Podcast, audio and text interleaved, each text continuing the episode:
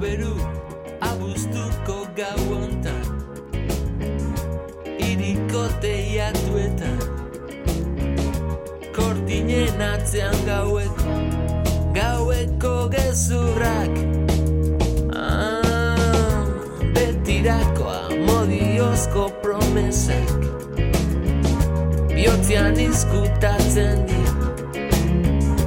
Gaur bezelako gau batian hitzak Aidean Hau berua Xabier Kugaten hankatatik Bere begitxupekin darrekin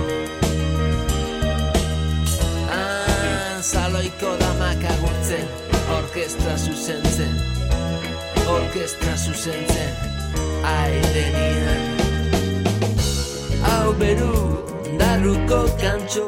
Os enviamos nuestro saludo desde la Casa de la Palabra. Nos sintonizáis a través de las ondas de Radio Euskadi y Radio Vitoria. Contamos en esta ocasión con la presencia de Ana Zamorano. Está a punto de salir hacia los Alpes, recorrerá una vez que llegue a los Alpes una zona cercana a Zurich lo hará en bicicleta para luego partir hacia los Dolomitas italianos. También estará por los Montes Julianos de Eslovenia para más tarde introducirse en los Balcanes. Nos lo contará ahora Ana Zamorano, que ya se encuentra aquí, está presente. Además, esta noche vamos a tener una conexión, vamos a tener suerte y vamos a tener una conexión, vamos a comunicarnos con una aldea del Himalaya de la India. Nos vamos hacia el norte de la India, a la región de Ladakh, y ahí se encuentra Pilar García Ulmani, guía de trekkings en meditación. Lleva dos meses y medio en la India, se ha movido por lugares como Sekhin, junto al Parque Nacional del Kanchenjunga. Nos va a relatar desde Ladakh Unmani, pues nos va a relatar cómo viven el fenómeno de la pandemia mundial a más de 3.500 metros de altitud. Continuaremos con nuestras conexiones, con nuestras comunicaciones semanales con José Gundín, con Gundo, jinete vizcaíno que cruza la península ibérica a lomos de su caballo, el caballo es Pirineo, y él partió junto con Pirineo de Huelva y ahora se encuentra en Covarrubias, en Burgos. Esta es la quinta entrevista que le hacemos en ruta, hablo que nos cuenta Gundu al final de este programa, pero ahora estamos con Ana Zamorana que nos habla de su plan para este verano.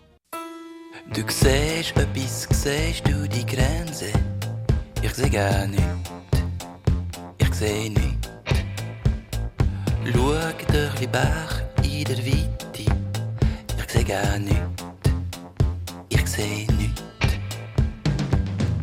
Ich habe den Maden gesehen, ich habe den Rösser gesehen. Schau, mehr trifft den Abend, ohne es zu. Ich sehe gar nichts, ich sehe nichts. Bögmän fan är us och njes svöe Jag säga nytt, jag säger nytt Ich hatte matig gesehen. Ich hatte rösig gesehen. Ich hatte chüg gesehen. Ich hatte ein anderer gesehen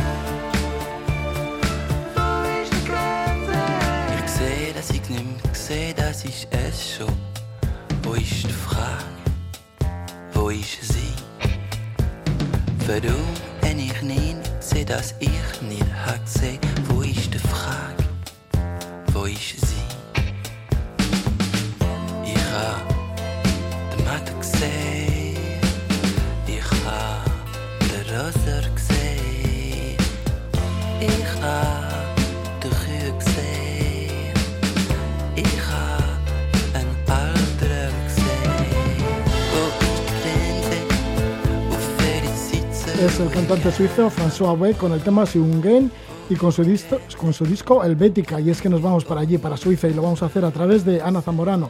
Ana Zamorano, que vuelve con Remoteana, así se llaman los proyectos realizados por Ana en bicicleta por lugares remotos de montaña. Nos visita con un nuevo plan para este verano, va a estar todo el verano por ahí con la bicicleta y no solo con la bicicleta, sino también subiendo y bajando montañas. Para empezar, se marcha a los Alpes a realizar la Ruta del Corazón. Son 13 etapas, las últimas alrededor de la ciudad de Zurich. Va a participar en las últimas cuatro en la Suiza alemana y a partir de ahí va a continuar hacia Albania o Bosnia, ya verá, pero sobre todo va a cruzar los Dolomitas, también los Montes Julianos en Eslovenia, va a intentar alcanzar la cumbre más alta de Eslovenia. Antes de que parta con bicicleta, nos visita Ana Zamorano y nos presenta esta aventura veraniega de Remoteana. Bienvenida, Ana. Hola, Roge. Gabón, muchísimas gracias una vez más por estar aquí. Un placer siempre. Y nada, pues muchas ganas de, que arranque ya todo esto y, de empezar a, cabalgar los Alpes eh, en bicicleta, ¿no? Todo un honor que vengas, Ana, una vez más a estar con nosotros. Y además con esos planes tan bonitos siempre que tienes, siempre en busca de la aventura. En esta ocasión también, de nuevo, en solitario y en tienda de campaña. Sí, bueno, eh, la primera semana no va a ser así, que ahora os voy a contar un poquito, pero la siguiente eh, será un poco manteniendo la, sintonía de siempre, ¿no? Eh, turismo, o sea, ciclismo sin prisa y ciclismo autosuficiente. Un poco ir buscando a las gentes de cada lugar, conocer los países de, de, forma profunda a través de sus gentes, de su cultura y, y, bueno, pues como siempre un poco a la aventura, ¿no? Sin tener un mapa fijo, una ruta fija y, bueno, a donde los vientos me lleven. Sí, en eso llevas varios años porque recorriste toda la cordillera andina, estuviste recorriendo el continente americano en bicicleta, luego las montañas de, de Kurdistán en Irán, también el Cáucaso, de Georgia y Armenia. El verano pasado estuviste ya con el tema del confinamiento yendo de Asturias a Navarra, moviéndote bastante por aquí. Luego estuviste también en la ruta de Magallanes Elcano, de Guetaria hasta Sevilla, que también fue una idea muy, muy bonita. Sí. Y luego lo último que supimos es que estuviste en Canarias. Sí, estuve en Canarias también un poco por trabajo, eh, bueno, creando rutas y la verdad que fue un invierno muy bonito, ¿no? Muy suave en cuanto a clima. Eh, ya que no podíamos irnos a esquiar, pues bueno, me tocó eh, hacer un poco de verano en, invierno. La verdad que fue increíble descubrir las Islas Canarias y, y, bueno, pues qué mejor transporte que en una bicicleta. Ana, ¿y qué es lo que te impulsa a crear este proyecto Remoteana? Digo que cuando empezaste, cuando te seguía al principio, pues sí que estabas estudiando o trabajando en Inglaterra y demás, bueno, siempre con las ideas de, cooperación que tenías en un principio, luego cuando te fuiste a América. ¿Qué es lo que te anima a meterte cada vez más en el mundo de la aventura? Eh, las ganas de más. Yo siempre digo que son las ganas de más y son las ganas de, seguir conociendo, de seguir explorando, de seguir eh, creciendo como persona. Eh, no sé, yo creo que es un conjunto de todo, ¿no? O sea, el tema de la cooperación nunca lo dejo de lado, porque siempre el lado social va, mucho de, los proyectos que hago. Y bueno, pues el, el, hecho de explorar es, es un poco salirte de, de lo convencional, ¿no? Y yo creo que es, no sé, a mis amigos de Inglaterra al principio les contaba que es como una planta que tengo que regar dentro de mí, ¿no? Y, bueno, pues ahora con, con, esto de los confinamientos siento que tengo que irme eh, cuanto antes porque llega un momento aquí que me ahogo un poco, ¿no? Y, bueno, pues eso. Sí, ¿qué te ofrece el camino? ¿Ese desahogo? Jo, no lo sé, es que es muy difícil de explicar, ¿no? El contacto con la naturaleza yo lo definiría algo así como armonía, probablemente sea la, palabra más, más eh, concreta, ¿no? Estar en armonía con, con, con, todo lo que te rodea, contigo misma y, y bueno, pues sí.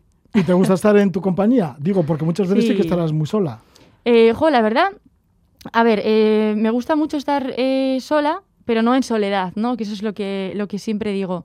Eh, o sea, a la hora de viajar sola sí que es verdad que pasas mucho tiempo sola, pero yo siempre trato de buscar gente, de, la gente al verme sola y ser una mujer, pues siempre me, me, da cobijo, me abre las puertas de su casa, me invita a café y después del café siempre vienen las pastas y después la cena y después la, la cama y después, o sea, es algo increíble, ¿no? O sea, el cómo te, te trata la gente incluso en, en montaña es, es brutal. Sí, porque bueno, además eres una persona inquieta, así como muy amigable, como muy relacionarte con todo el mundo. Sí. Sí, entonces, bueno, te resultará fácil. Sí, ese, para mí es, muy fácil eh, conocer gente y, bueno, empezar a entablar una conversación ya me resulta bastante fácil. ¿Y qué te enseña? Por ejemplo, recorrer los Andes, recorrer América, recorrer Irán, recorrer Georgia, Armenia bueno, y tantos otros sitios. ¿Qué es lo que te va enseñando como persona? Pues que no ya, porque eso persigues también, ¿no? Sí, que no somos tan diferentes como creemos entre, entre todos nosotros, ¿no? Eh, simplemente nos separa una, una frontera que, que, alguien, algún otro humano ha, decretado, pero que somos bastante más parecidos de lo que, de lo que nos pensamos. Ahora en los Alpes, ¿qué desniveles vas a subir en bicicleta?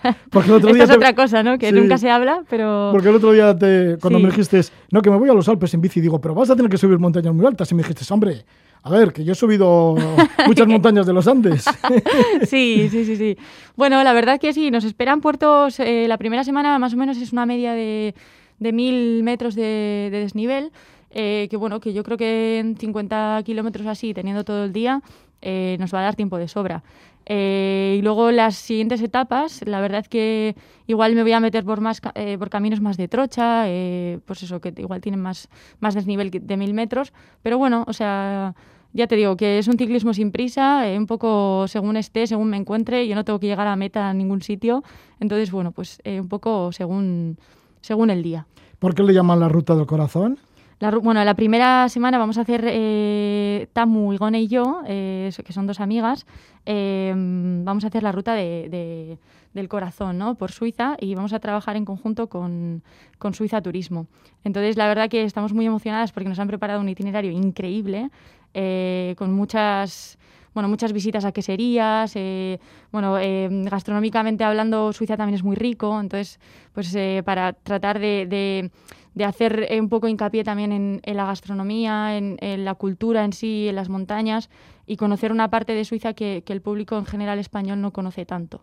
Si vais a ir por balcones y por pasos elevados de los Alpes, sitios bonitos Vamos, en cuanto a paisaje, sí, claro. sí, sí, sí. Se supone que es una ruta eh, bastante, bastante bonita, eh, poco explotada y, y, bueno, eh, muy tranquila a nivel de bicicleta en cuanto a coches y en cuanto a pues eso, eh, que no, no es una ruta muy transitada, digamos. Y lo bonito es que tiene los Alpes de fondo en todo momento. Entonces, eh, bueno, digamos que es un- una ruta pre-Alpes. Vas a acompañar, ya lo has dicho, de Igone, Igone María Currena, ama Igone que también lo hemos entrevistado en varias Sí. ocasiones, que ella es de- vive en Donosti, entre Donosti y Pasaya y así, y bueno, que ha hecho en bicicleta Yunnan, Sichuan, ha estado por las zonas colindantes por el Tíbet, Sí. que también cruzó el Atlántico a vela, Sí, haciendo barco stop. y Sí, sí, sí, sí, sí. Y luego una vez que llegó a Cuba hizo en bicicleta a Cuba y últimamente pues también tiene un proyecto bien bonito ¿no? de recordar a mujeres que son silenciadas, por ejemplo, en India o en Palestina, o también ha estado con los Lakotas ahí en, es. en Estados Unidos. Sí, sí, sí. Y luego Tamu, que es asturiana, ¿no? Que se ha movido también Sí. por el sudeste asiático. Sí, Samu, eh, uy, Samu, Tamu, Tamu. empezó, Tamu empezó, empezó en bicicleta desde, desde Rumanía y bueno, tuvo ahí un incidente a medio camino, entonces eh, hizo en solitario mm, el sudeste asiático y también parte de Indonesia. Entonces, bueno, eh, yo tenía que encontrar a dos guerreras eh, que habían, bueno, que se saben se saben eh, de alguna forma lidiar ellas mismas en bicicleta y saben lo que es esto de ciclismo si- sin prisa, ¿no? Y bueno, más que, más que viajar en bicicleta es eh, eh, conocer el país en bicicleta. Y yo creo que son las dos chicas perfectas que, que podrían acompañarme en esta aventura. Sí, vas a tener muy buena compañía, pero además de esto, en Suiza sí que también tienes amigos. Sí, bueno, yo tengo amigos en todos los lados, Roge, hasta en el infierno. Sí, sí. Sí, sí, sí. Eh, bueno, tengo, sí, tengo varios amigos en, en Zurich, en, en la parte alemana, bueno, en más sitios, en Lucerna también, en, bueno, en más lugares de, de la parte alemana y también en la, en la parte eh, francesa. Así que nada, me tocará visitarles a todos. Una vez que ya habéis conseguido terminar esta ruta del corazón y disfrutar un poco de la cultura de los Alpes y la cultura suiza, ya pondrá rumbo hacia... Eh, yo pongo ya rumbo en solitario hacia, hacia el sur, digamos hacia, hacia Italia, y entraré por el Stelvio, por el paso Stelvio, eh, tan, tan famoso en el Giro de Italia, eh, hacia las Dolomitas, hacia Cortina d'Ampezzo, donde me esperan mis amigos de Inglaterra para, para hacer la, la Alta Vía 2, que es una vía, bueno, es un trekking vía ferrata eh, por las Dolomitas de 8 o 9 días. Ah, y además de esto, luego los vais a Eslovenia para subir por ahí por los Montes Julianos a una de las cimas más elevadas, ¿no? O la más Sí, elevada del país. Sí, vamos a subir el Triglav, eh, que es la cima más, más alta de, de Eslovenia, en los Montes Julianos, digamos que es la, la parte trasera de los Alpes. Y nada, con muchas ganas, la verdad. Se supone que hay bastante nieve todavía, tanto en Dolomitas como, bueno, en los Alpes en general. Eh, pero yo creo que para finales de julio así ya estará bastante, bastante mejor. Este trek en esta ruta por los Dolomitas tiene que ser bonita, ¿no? Además Sí. subiendo vías ferratas. Sí, y- tiene que ser increíble. Yo la verdad que nunca he estado en- en Suiza en verano tampoco, ni en Dolomitas, siempre en invierno para esquiar y tal. eh, y tengo muchas ganas de ver como la, la otra cara, ¿no? De, de, pues eso, de, de esas montañas descubiertas de nieve. ¿Dónde proseguirá tu ruta? Porque si vas a cruzar los Dolomitas, luego los Montes Julianos en Eslovenia con tus amigos ingleses, luego continuarás otra vez en solitario. Sí, luego ya eh, ellos me dejan en Eslovenia y yo voy bajando hacia, no sé, eh, Sarajevo, Albania, no lo sé, según, según me pille un poco el camino, porque tengo que volver sí o sí para el día 10 de septiembre, que mi madre hace 60 años, entonces quiero, bueno, ya no sorpresa nunca más, ¿no? Pero, pero bueno, o sea, me, me, apetece estar en sus 60 cumpleaños. O sea, le vas a dar una sorpresa y lo dices ahora. no, en realidad se lo dije ayer, ¿eh? Ah, vale, vale, vale. Bueno, le felicitamos ya de antemano cuando llegues a mediados de septiembre. Y bueno, pues claro, mm, luego irás por los Balcanes. Tendrás ganas de conocer los Balcanes, Sí. ya que te gustan tanto las cordilleras. Sí, bueno, o sea, en realidad los Balcanes ya me los hice a dedo hace un montón de, de tiempo y sí que quiero explorarlos en bicicleta, ¿no? Porque la bicicleta siempre te da esa, ese punto de vista que, que no te lo da, o para mí, eh, no te lo da ningún otro transporte. Eh, eso, meterte por rutas donde solamente alguien caminando se puede meter. Eh, bueno, pues descubrir un poco la, la parte que, que, no ves eh, viajando en bus o, o, en cualquier, o en coche o cualquier otro transporte por carretera. Sí, porque es el espíritu que mueve a Remoteana. Pero claro, ¿no? Esto de llegar a lugares remotos que son cordilleras, montañas y demás. Pero muchas veces, eh, como haces para... Cuando te metes en estos lugares remotos, igual te puedes perder. Quiero decir que igual no está muy señalado o no hay sendas. No, señalado no. No, ya me pasó en, en el Cáucaso que, bueno, yo seguía una ruta que me habían pasado que cruzaba todo, todo el Cáucaso Sur y había veces pues que, que el camino desaparecía, ¿no? Lo mismo me pasó en Ecuador. Eh, bueno, a veces son pistas, pero las pistas obviamente desaparecen. Eh, pero bueno, te las vas, te las vas manejando, ¿eh? Ahora ya me he comprado GPS por fin. Así que ya hasta ahora no he llevado GPS más que una aplicación del móvil. Y, y, bueno, pues yo creo que, que no, poco a poco se consigue siempre llegar a meta. ¿Hay problemas en los Balcanes con las minas todavía de sí, la guerra? Y sí, también sí. con los osos igual. Sí, tengo ahí como a veces me preguntan, ¿no te da miedo viajar sola? Y digo, pues no, la verdad es que no, pero o sea, con cosas como, como estas, ¿no? Los osos o, o las minas que, que, pueda haber en cualquier, en cualquier espacio, pues eso, si te metes en espacios un poco más remotos de lo normal, ahí es cuando entra el peligro, ¿no? Eh, pues pasa en el sudeste asiático, pasa en los Balcanes, igual hay bosques que están minados o igual echas la tienda de campaña y no, no, te das cuenta, ¿no? O no lo sabes. Entonces, eh, bueno, lo mismo puede pasar con osos, pero bueno, yo espero voy a tocar madera y espero que no, que no haya ningún problema y en septiembre te pueda contar qué tal, qué tal está yendo o qué tal me ha ido el, ver, el verano. Pues sí, te esperamos en septiembre, Ana Zamorano. El que quiera seguir tus aventuras durante todo este verano, ¿cómo lo puede hacer? Eh, a través de Remoteana, que también vamos a estar eh, esta, bueno, esta primera semana por Suiza, eh, pues dando a conocer un poco la ruta que vamos a hacer de, del corazón. Y, bueno, las siguientes semanas también a través de Instagram. Y, y bueno, también de la ruta del corazón vamos a crear una, una guía que todo el mundo se puede descargar para, para que en un futuro pueda, puedan hacerla. Bueno, pues ahí está, para empezar esa ruta del corazón por los Alpes, llegando a la ciudad de Zurich. Ahí tienes unos cuantos recorridos pedaleando, unos cuantos kilómetros pedaleando por los Alpes de Suiza y bueno, y luego lo que te espera, ¿no? Que llegarás allí a los Dolomitas, de los Dolomitas a los Montes Julianos de Eslovenia y luego a lo que te sucede en los Balcanes. bueno, pues ya, ya sabremos de todo ello, Ana Perfecto, Zamorano. Roge, muchísimas gracias y nada, un abrazo a todos. Vale, igualmente, gracias, Ana. La la la la la. Hey, hey, hey,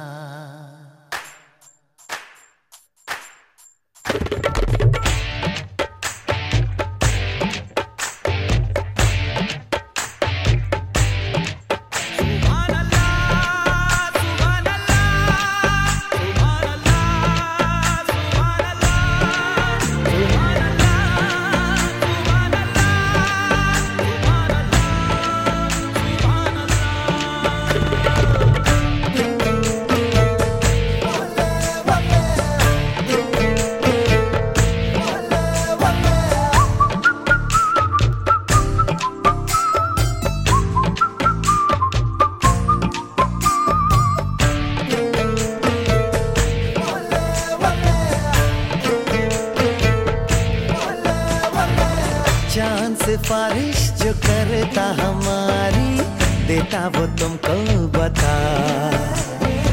शर्मो हया के पर्दे गिरा के, करनी है हमको खता। जिद है अब तो है खुद को मिटाना, होना है तुझ में Nos vamos dirección hacia el norte de la India, la zona de Ladakh. Allí se encuentra nuestra invitada, que es Pilar García Ulmani. Esta música además llega desde allí, desde la zona, bueno, no de Ladakh en concreto, un poco más abajo, en el Primalaya, es música de Yatin Lalit y Kailas Ker, música de Cachemira. Bien, pues sí, tenemos conexión con Pilar García con Ulmani, ella es guía de meditación y viajera que siente una gran atracción por el Himalaya de la India, especialmente por Ladakh y Cachemira. Desde hace 12 años organiza el Himalayan Meditation Tour, trekking por el Himalaya en meditación. Por segundo año consecutivo, por motivo de la pandemia de la COVID-19, se ha visto obligada a cancelar estas sesiones de Himalaya Meditation Tour. Sin embargo, Ulmani ahora se encuentra en un pueblito a 18 kilómetros de Leh, la capital de Ladakh. Desde allí ofrece clases de meditación online. Ulmani llegó a India en abril gracias a un visado especial de residencia. Al poco apareció la cepa india y hubo una explosión de contagios en grandes ciudades como Delhi y Bombay. Ulmani durante casi dos meses ha viajado por diversas regiones indias del Himalaya. Ha estado por los estados del nordeste, por las zonas de Assam, Meghalaya y Sikkim. Ahora se encuentra en su amada tierra de Ladakh a 3.500 metros de altitud y tenemos esa conexión con Pilar García, con Ulmani. Bienvenida, muy buenas noches Pilar. Hola, Roge, buenas noches. Encantada de hablar con vosotros. ¿Me oís bien? Sí, te oímos. Bueno, eh, no es el, sonido perfecto, pero sí te oímos. Y va a merecer la pena, Ulmani, porque te encuentras ahí a 3.500 metros de altitud en tu querida Ladakh. Fíjate que la última conexión que tuvimos contigo fue en Pirineos. ¿Cómo ha sido ese salto de los Pirineos al Himalaya? Mm, bueno, eh, soy viajera por naturaleza, o sea que eh, precioso. Eh, continúo en las montañas y bueno, el Himalaya no tiene nada que ver el Himalaya indio con los Pirineos. También los Pirineos de extraordinaria belleza, pero claro, eh, las, sociedades que viven en el Himalaya pues no tienen nada parecido con las sociedades occidentales de, del Pirineo en Europa.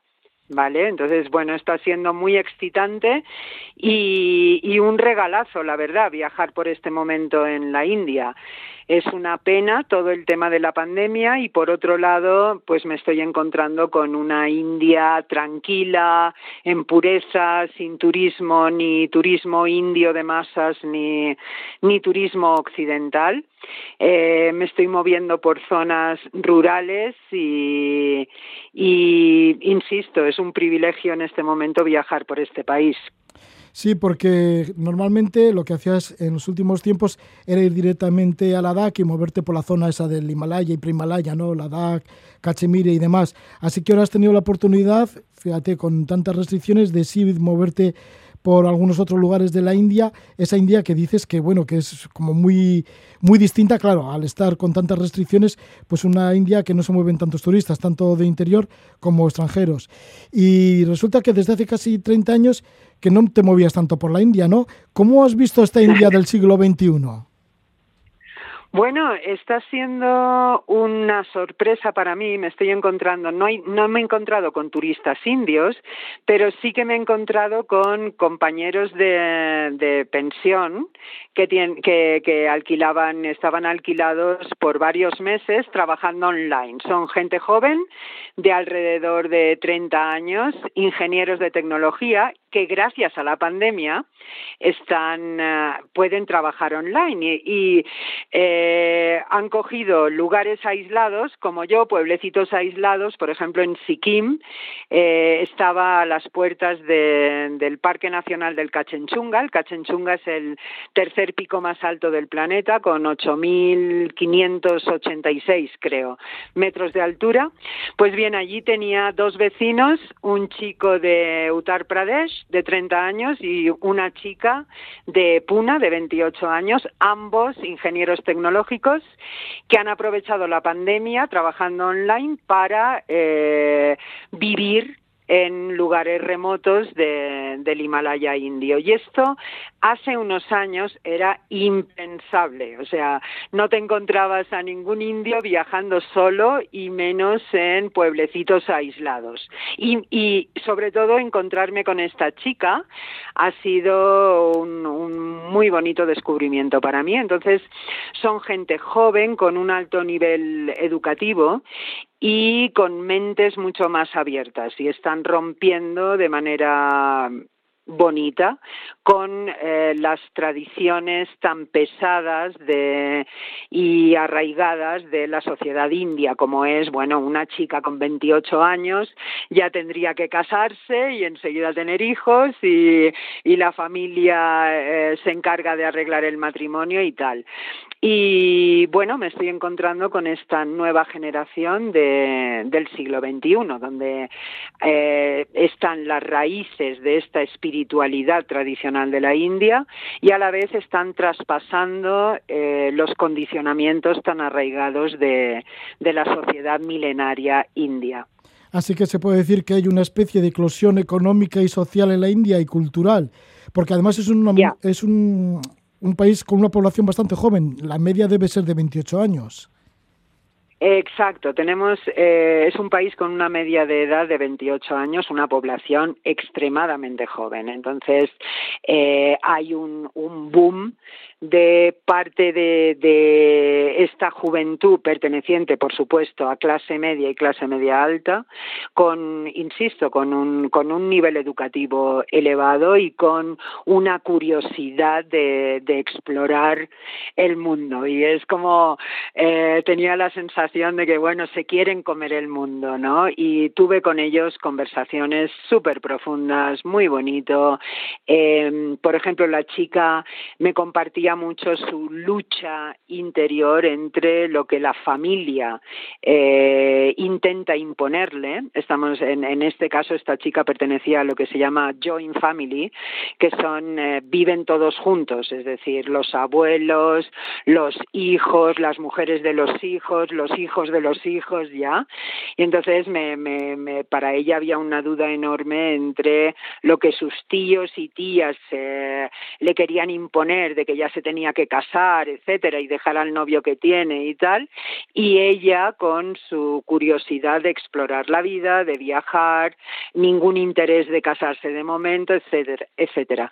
Ganando ya, eh, ella con 28 años ganaba ya 1.200 euros, que en la India es un salario alto, tenemos que pensar que unos 700 eh, millones de personas probablemente viven con 100, 150 euros al mes, o hasta 300, te diría.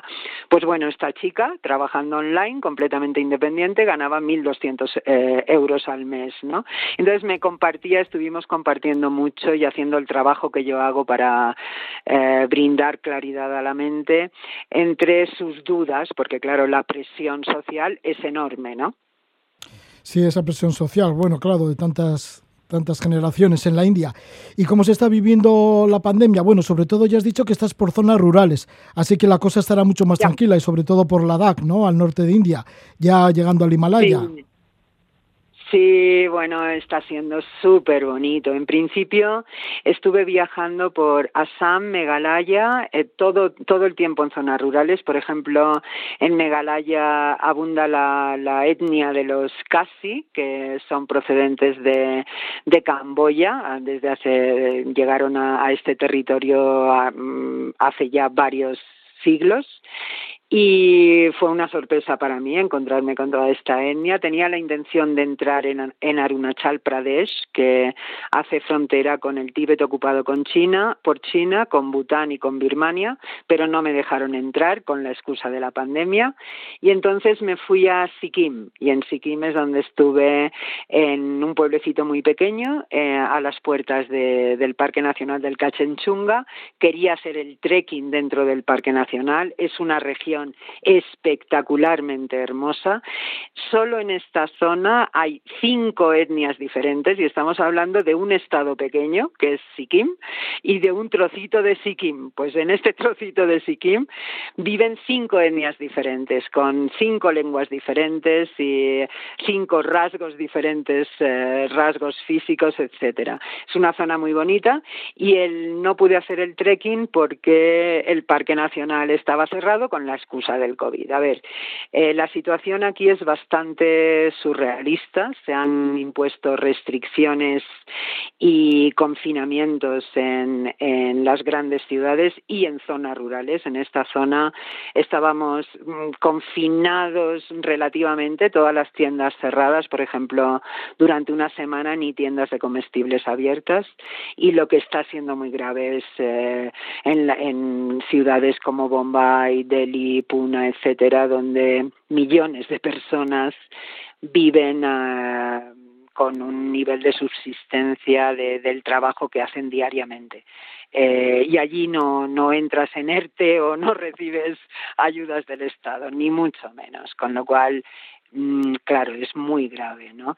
Y, por ejemplo, eh, desde marzo del 2020, eh, escuelas, colegios y universidades están cerrados en la India con lo cual miles de niños eh, se han visto sin acceso a, la escolarización porque no tienen medios económicos para tener la, educación online.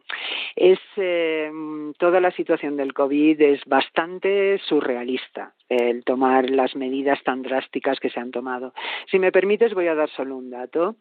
Eh, de COVID hasta el momento, en año y medio de pandemia en la India, han muerto, datos que recogí ayer, 356.000 personas. En 2019, solo eh, niños murieron 334.000 eh, por causas de diarrea solo niños. En fin, es un poco ya y ya. Sí, es lo que se está viviendo ahí en la India, ¿no? Y claro, hay enfermedades habrá también por todos los lados, aparte de la COVID-19. Pero en la zona rural o, por ejemplo, ahora en Ladakh, en, en, el Himalaya, es época de siembra. ¿Cómo lo están haciendo los, los campesinos, no? ¿Cómo, cómo lo están viviendo?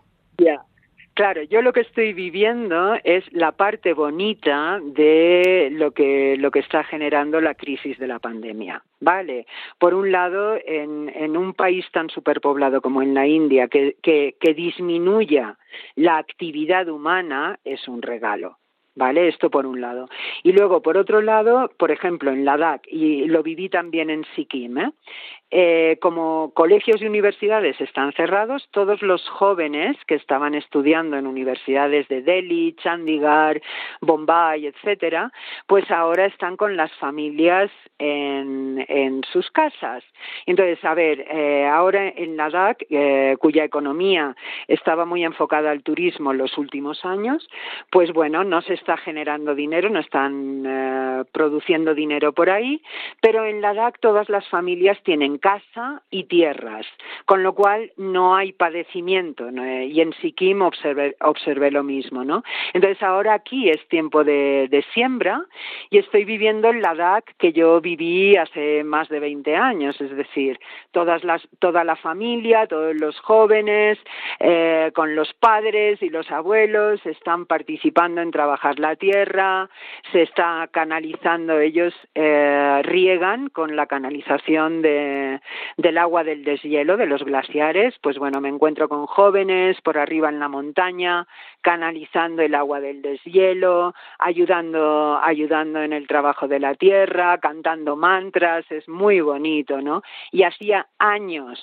que no, que no experimentaba así a toda la familia junta, eh, trabajando juntos. Entonces, este es el lado positivo y eh, por ejemplo, amigos míos que, que están, eh, mm, tienen agencias de viajes y que dedicaban uh, todo, todo su, su trabajo era eh, en relación con el turismo, pues bueno, están iniciando nuevos proyectos como es cultivos eh, grandes con, con riego por goteo, lo cual es completamente nuevo aquí, y desarrollando, eh, creando invernaderos completamente aislados contra el frío, con eh, produciendo energía a través de, de energía solar para ser capaces de eh, producir algún tipo de verdura fresca durante el invierno. Estamos hablando de una zona que llegan a menos 20, menos 30 grados de,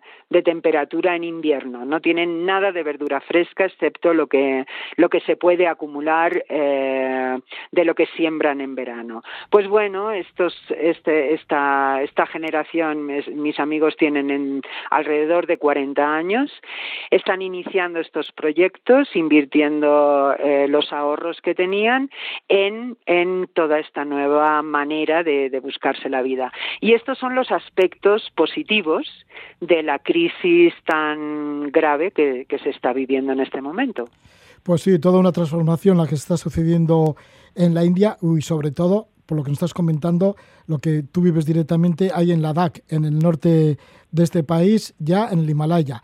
Estamos con Pilar García, con Ulmani que ya muchos años ha estado con nosotros. Además nos visitaba en el estudio para hablar del Himalaya Meditación Tour. Esta vez no ha podido ser por el tema de la COVID, pero sí ofreces clases de meditación online desde allí, desde mismo, desde Ladakh, porque ahora mismo la conexión es con un pueblito a 18 kilómetros de Leh, que es la capital de Ladakh. Estás a 3.500 metros de altitud. El que se quiera conectar contigo online para estas clases de meditación, ¿cómo lo puede hacer? Vale, mira, eh, estas sesiones las llamo uh, Radical Sense Sessions y es para ayudarte, guiarte a practicar, vivir eh, la realidad con una mente abierta, consciente y presente en el momento de vida que estás siendo, con una mente en calma, sea cual sea la la, los sucesos del momento que vives.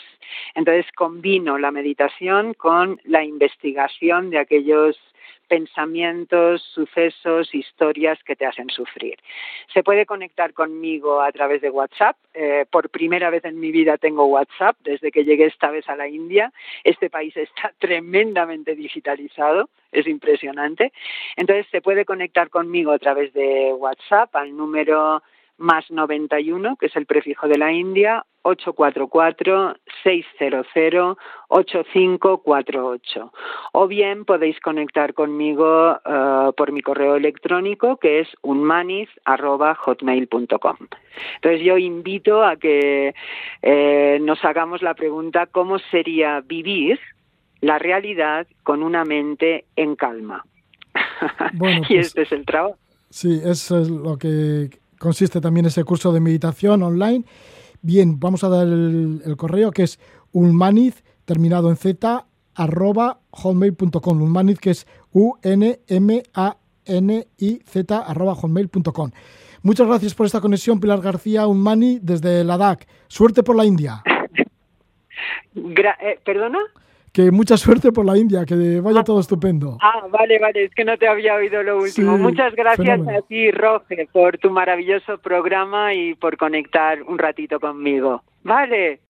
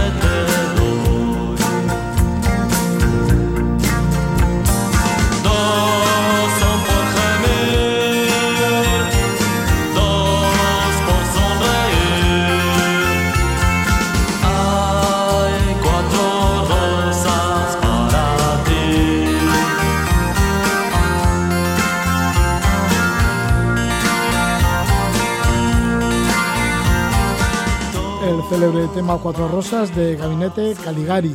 Esto nos sirve para conectar con Covarrubias, en Burgos, en donde se encuentra José Gundín Gundo, jinete vizcaíno que está cruzando la península ibérica a caballo, en su caballo Pirineo. Ya es la quinta conexión que hacemos aquí en la Casa de la Palabra con Gundo. La primera fue en Aracena, en Huelva. Luego hicimos una conexión cuando se encontraba cerca de Badajoz Capital. Luego la tercera fue en Salamanca, en Puente del Congosto. La anterior fue en Segovia, cuando se encontraba llegando a Pedraza, un pueblo medieval. Y ahora se encuentra ahí en Covarrubias. Vamos a saber las andanzas de Pirineo, el caballo Pirineo y su jinete, Gundo. Bienvenido, Gabón, buenas noches, José Gundín, Gundo.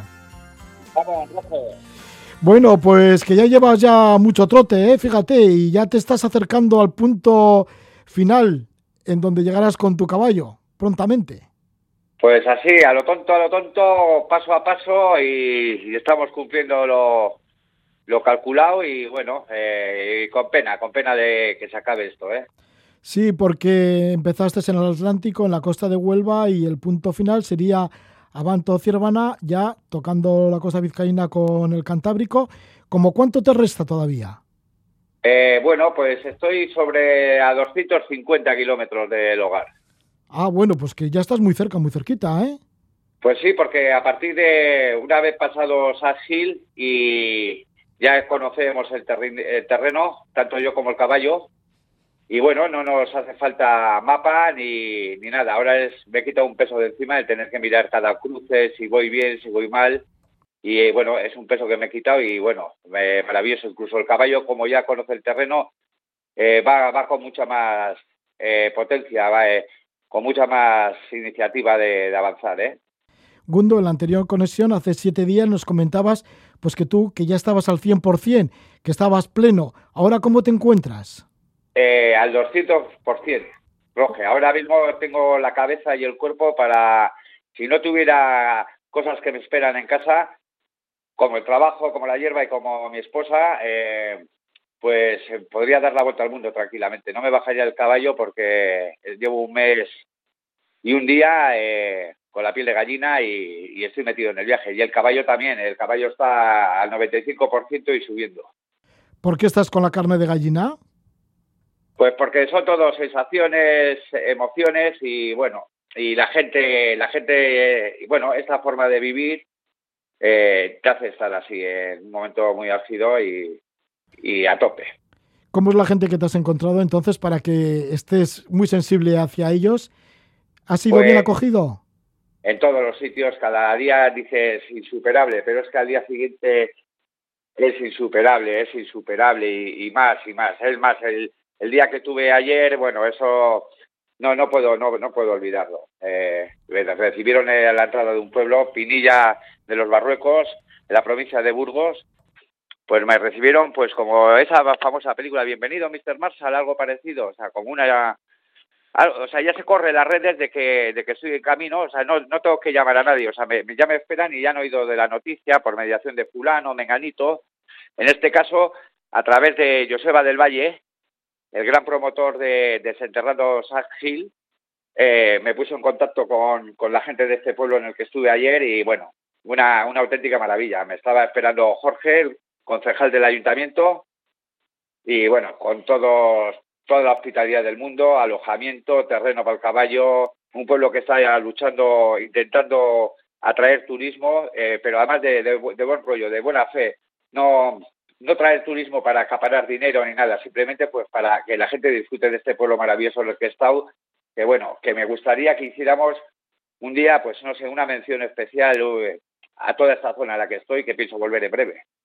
Sí, porque es que vas también increciendo en ese sentido, ¿no? Allá donde vas, te dejan acampar o te dejan alguna finca, te dan alojamiento y en alguna ocasión pues te han dejado hasta la nevera llena para que pases la noche.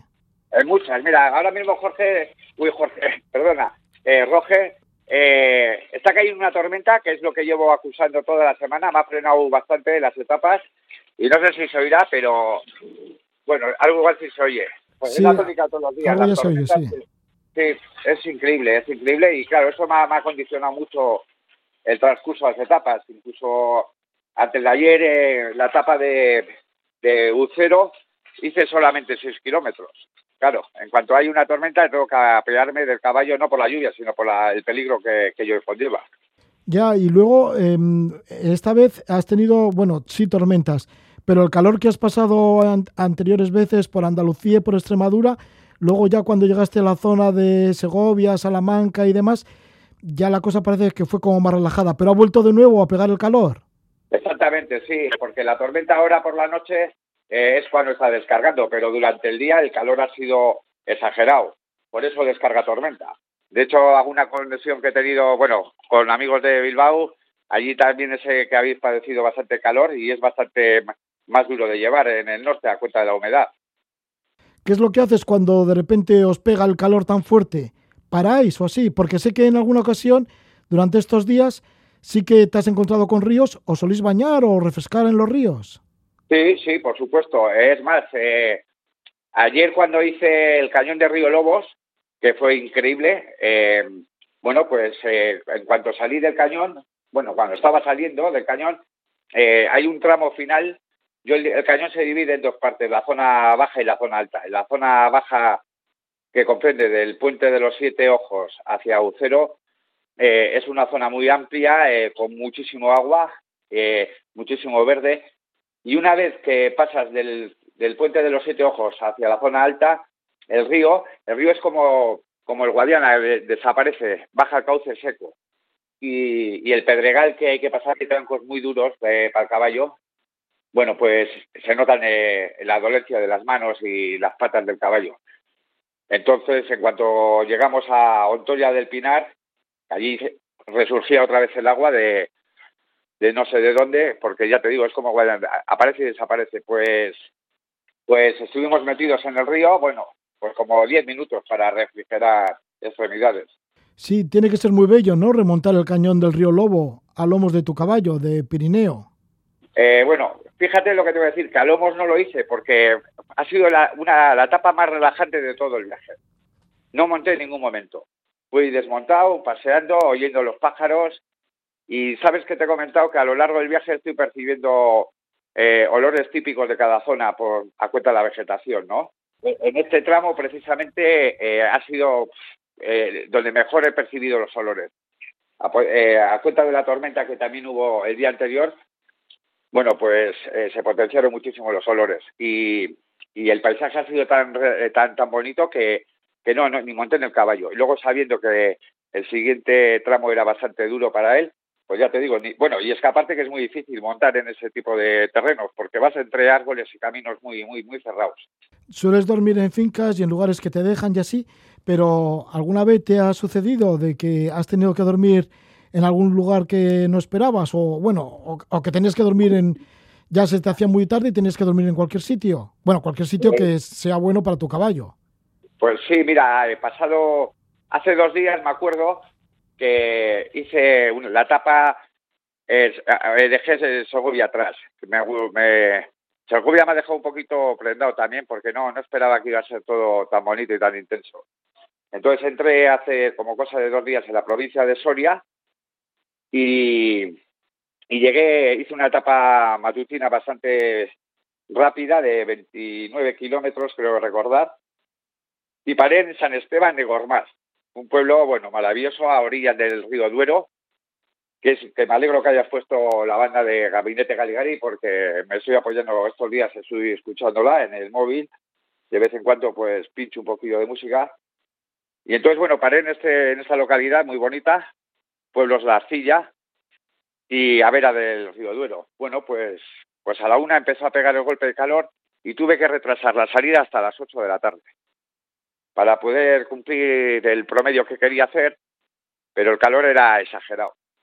Entonces, ¿qué ocurrió? Pues me metí en una zona monte a través, ya no voy por cañada ni nada, yo ya estoy haciendo ahora dirección nor-noroeste, y bueno, eh, no pude llegar al objetivo, eh, que era Ucero. Y nada, tuve que dormir en un pueblo de noche en, en, una, en una cochera que encontré abierta, bueno, así como un, un garaje pues, donde metían algún tractor y bueno, ahí me eché, el caballo pudo estar a mi vera ahí haciendo, menos mal. Y bueno, eh, fue una, una, una etapa de esas que no, no tienes planteado. pero bueno, el sitio fue relajante también y bueno, son cosas que hay que tener en cuenta en el viaje, que ocurren de estas cosillas pues de vez en cuando. Cuando se te echa la noche, ¿cómo vas con el caballo? ¿Cómo os orientáis? Nada, eh, el, eh, hombre, más o menos eh, he ido por pistas, aunque fueran entre robledales y tal, y no veía mucho. Pero bueno, en el Facebook he colgado alguna, algún vídeo del momento. Y bueno, la verdad es que me entró un sentimiento así como un poco de indio y, y bueno, me pude, pude orientarme bastante bien, pues eh, viendo el atardecer, el anochecer y la luna que está en creciente ahora y el, el, Google Maps pues me ayuda bastante también. O sea, me, me, puede, da la situación si no suele haber falta de cobertura, entonces me, me dice exactamente por dónde estoy yendo. Pues ahí estás en la provincia de Burgos, te encuentras en Covarrubias, así que ya te esperamos igual dentro de siete días. Igual has terminado ya el recorrido. Sí, eh, calculo, ahora ya te digo, estoy sobre a 250 kilómetros de casa o dos o 280, no lo sé exactamente, porque tampoco me estoy preocupando mucho en llevar la matemática a, rajatabla, pero sí, estoy a unas cinco o seis etapas. Pues te esperamos igual dentro de siete días y quizás estés aquí en el estudio, vete a saber. Y así nos pues, cuentas en general cómo te ha ido en estas andanzas. Bueno, en este, en este recorrido de jinete con tu caballo Pirineo. Sí, sí, sí, es posible. Eh, fíjate si lo llevo un poquillo, voy con los deberes sin hacer, porque quiero hacerte referencia también de dónde he estado, dónde he hoy, que ha sido el cementerio de Sac Hill. Y bueno, eh, no sé si tendrás conocimiento de lo que es, eh, yo creo que igual sí, el famoso cementerio donde se rodó la película El bueno, el feo y el malo. Y, y nada, bueno, eh, ahí sí he conocido ayer también otra gente que me ha dejado, me ha dejado bastante enfrentado, ¿eh? Bueno, pues Gundo, que vaya todo muy bien, José Gundín, que llegues a Banto Ciervana, que es el final de tu recorrido, ya tocando el Cantábrico, después de haber recorrido durante tantas semanas pues toda la península ibérica, a caballo desde la costa de Huelva. Te esperamos, Gundo.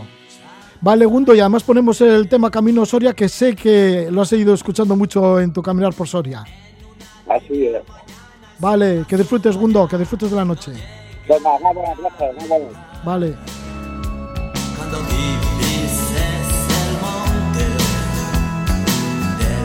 Ya nos despedimos, lo hacemos con Camino Soria después de esta conexión con José Gundín con Gundo. Que disfrutéis, os esperamos mañana. Gabón.